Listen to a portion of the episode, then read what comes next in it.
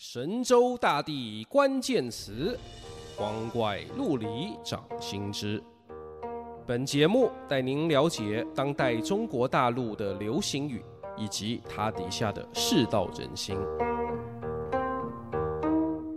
本集我们讲去年开始流行的一个词——情绪价值。这词是怎么流行的呢？啊，大概是来自这样的一句话啊。男女朋友能提供的啊，不过是情绪价值。或者你也可以再进一步，把男女朋友代换成配偶。类似的台词还有啊，女人只会阻碍我变强之类啊。以前成龙也在访谈中说过啊，兄弟能让我事业蒸蒸日上啊，女朋友不能。啊，在一些为什么现在男人不想交女朋友、不想结婚了之类的问题下。啊，有很多人就会发一些图文，晒一晒账单啊，说自己最近带老爸老妈出去玩啊，吃好喝好，大家很开心，只花了多少钱？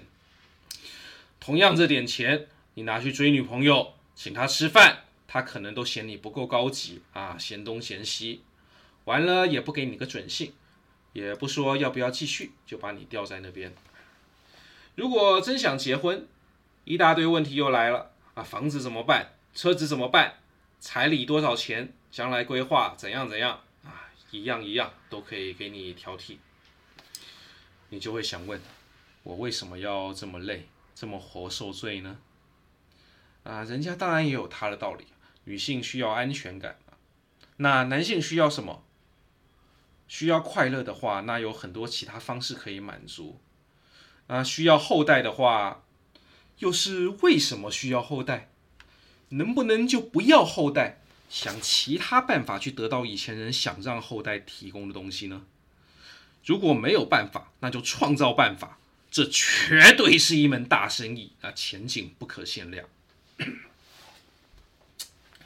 这整个背景大环境啊，相信大家也都很明白，是经济下行。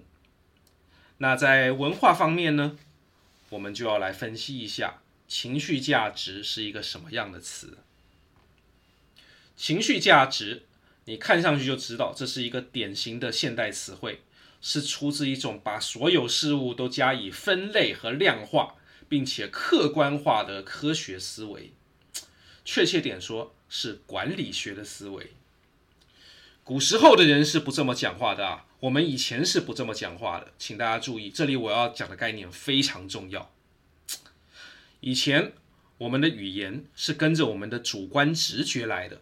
以前人讲长短，现在讲长度；以前讲轻重或者它有多重，现在讲它重量是多少。以前讲大小，现在也还讲，但如果你还要，你想要体面一点、正式一点，你会倾向于使用体积、规模、体量这种感觉起来好像更严谨的用词。我把这种用词啊称作度量衡语言。为什么会这样呢？大家可以先想一下。这种用词啊，在我观察中最泛滥的有信、度、化这三个系列。那以前我们讲行不行，现在讲请你做一下可行性分析。以前我们说这本书好看，现在讲这本书可读性高。度系列除了刚刚讲的长度、体量这些度量衡用词，还有就是把原本不好量化的东西来去量化。例如我们讲，哎，这姑娘脸蛋儿很漂亮，后来开始讲啊，她这脸起码有八十五分。再后来，大概十年前开始，就出现一个新词叫颜值，容颜的颜，颜值爆表了，就是美到破一百分。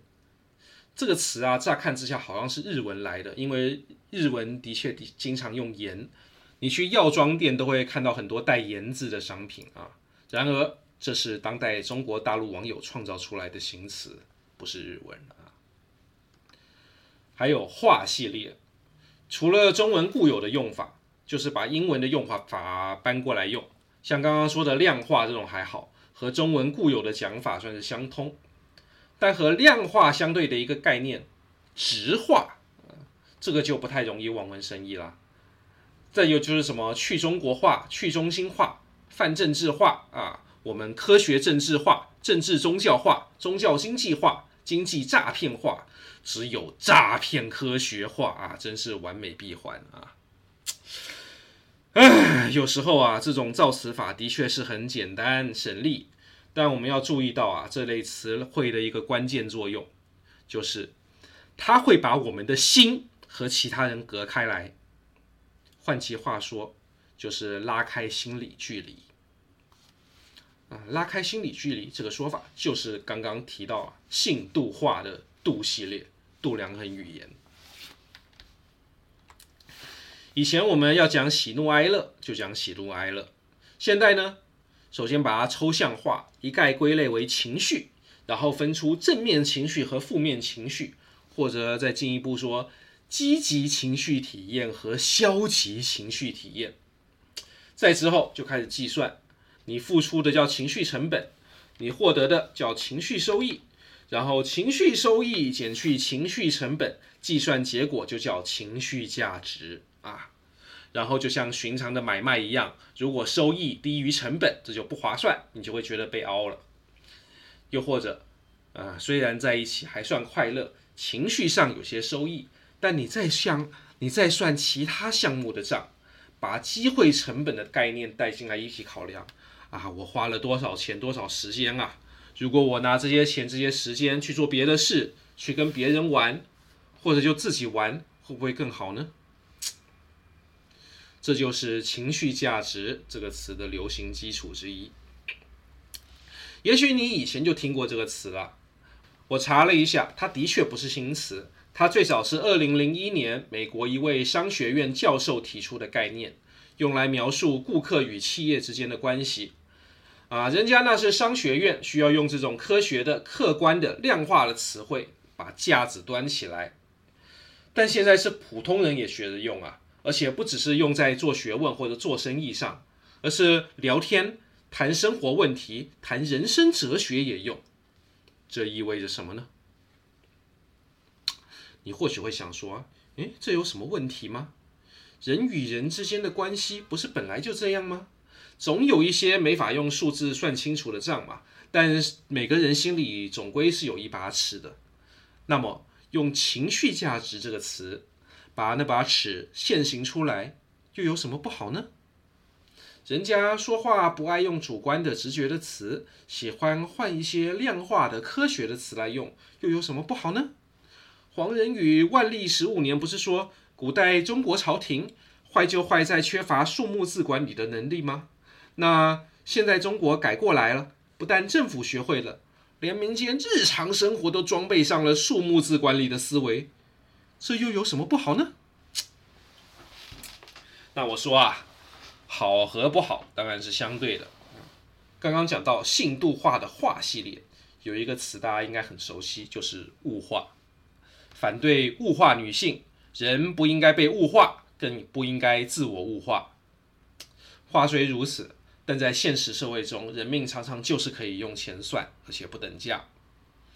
去年埃及有位喜剧演员啊，谈到巴以冲突，拿出历年来以色列人和巴勒斯坦人在冲突中的死亡人数，说啊，二零一四年对以色列应该是个好年份。那年以方死八十八人，巴方死两千三百二十九人，这人命的汇率大概是一比二七。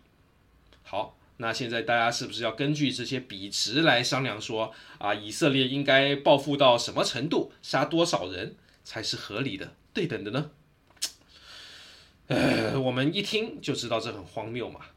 然而那位老哥说这话，正是要凸显这种荒谬。把人家不愿意摆在台面上明讲的那些没法讲的事情讲出来，提醒我们所有人去直视这个人命不等价的残酷现实。而今，情绪价值在中国大陆网上舆论的流行，也是同样的道理，也是基于一种虽然没有直接被圈禁屠杀那么残酷，但也很是折磨人的现实。今天讲到这里，我们下集继续。